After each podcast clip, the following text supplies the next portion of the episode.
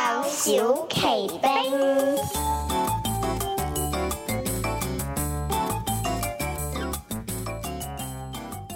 歡迎加入我哋，成為宣教小騎兵，一齊用祈禱實踐主耶穌嘅大使命。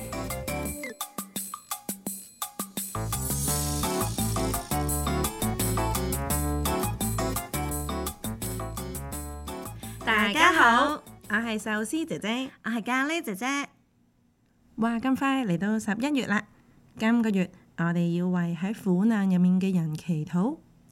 小朋友有冇喺新聞入邊見到好多唔同嘅報道呢？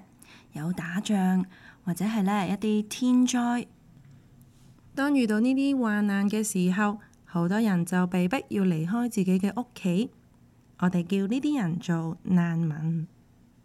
而家全世界有三分之二嘅難民係嚟自阿富汗、南蘇丹、委內瑞拉、緬甸同埋敍利亞呢五個國家嘅。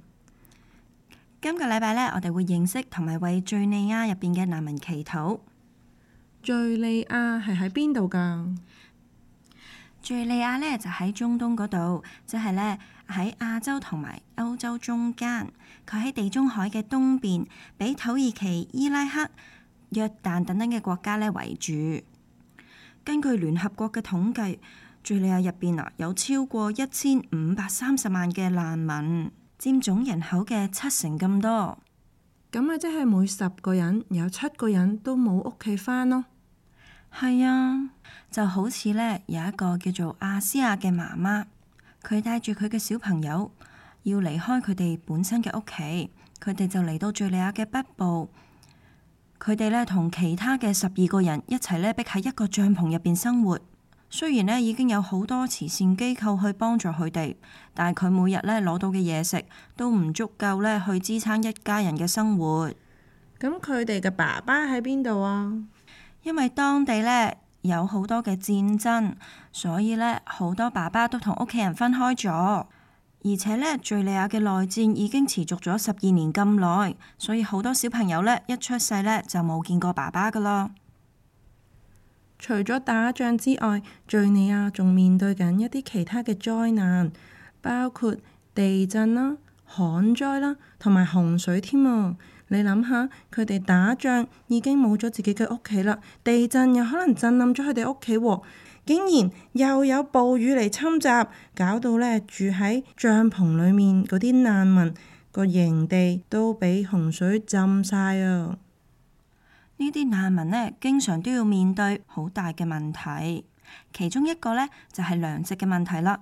好似頭先咁講，阿斯亞同佢嘅小朋友，就算呢有人幫手，都經常呢唔夠嘢食。所以呢，當地呢有好多小朋友同埋婦女係營養不良㗎。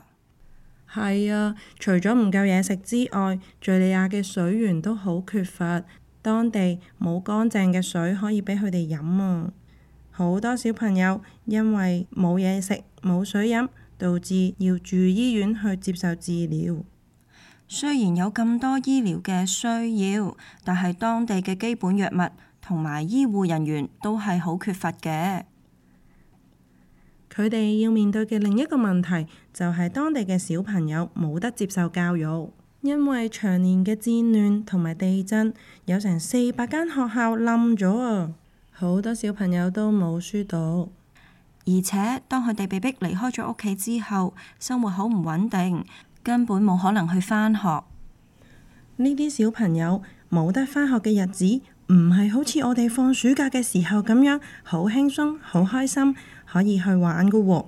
因為呢，佢哋食嘅嘢啦、着嘅衫啦，全部都要用錢買㗎，所以好多小朋友都一定要出去做嘢賺錢啊！最細個嗰啲啊，五歲就要開始做嘢啦。咁小朋友可以返咩工呢？佢哋有啲就會喺工廠嗰度幫手，有啲就會喺農田嗰度幫手種嘢，有啲就可能做一啲縫紉即係車衣嘅工作。呢啲工作啊，好辛苦㗎，好多時一日要返成九至十二個鐘頭工㗎。咁真係好辛苦喎，而且佢哋嘅生活好似冇乜嘢盼望。我哋真係咧要為敍利亞嘅人祈禱，特別咧係呢一啲難民嘅小朋友，希望佢哋可以認識主耶穌，喺困難嘅環境入邊都有主耶穌陪伴、安慰同埋保護佢哋。好啊，咁我哋而家就邀請各位小騎兵眯埋眼、合埋手，跟住我一句你一句，一齊為佢哋祈禱啊！親愛嘅天父，親愛嘅天父，我哋為敍利亞我哋為敍利亞嘅難民祈禱，嘅難民祈禱，佢哋面對天災、佢哋面對天災、戰亂，戰亂，要離開屋企，要離開屋企，有好多嘅痛苦，有好多嘅痛苦，又唔夠食物、又唔夠食物、水水同埋醫療資源。同埋醫療資源。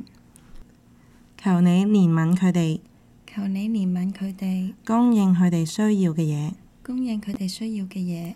差派宣教士差派宣教士入入去敘利亞，去敍利亞，幫助呢啲人，幫助呢啲人，又為小朋友祈禱。又為小朋友祈禱。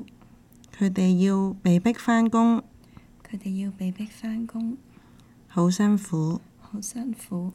求你俾佢哋求你俾佢哋經歷你嘅愛，經歷你嘅愛，有機會認識你。有機會認識你。我哋祈禱，我哋祈禱，奉主耶穌基督名求，奉主耶穌基督名求。阿阿門。門。今集嘅時間又嚟到呢一度啦，如果各位家長想同小朋友重温本集內容，可以參考宣教日引二零二三年十一月一至三號嘅文章。小朋友呢，幾時諗起呢一啲難民都可以為佢哋祈禱噶，因為我哋嘅天父呢，係隨時都會聽我哋祈禱嘅。我哋下一集再見啦，拜拜。歡迎加入我哋，成為宣教小騎兵，一齊用祈禱實踐主耶穌嘅大使命。宣教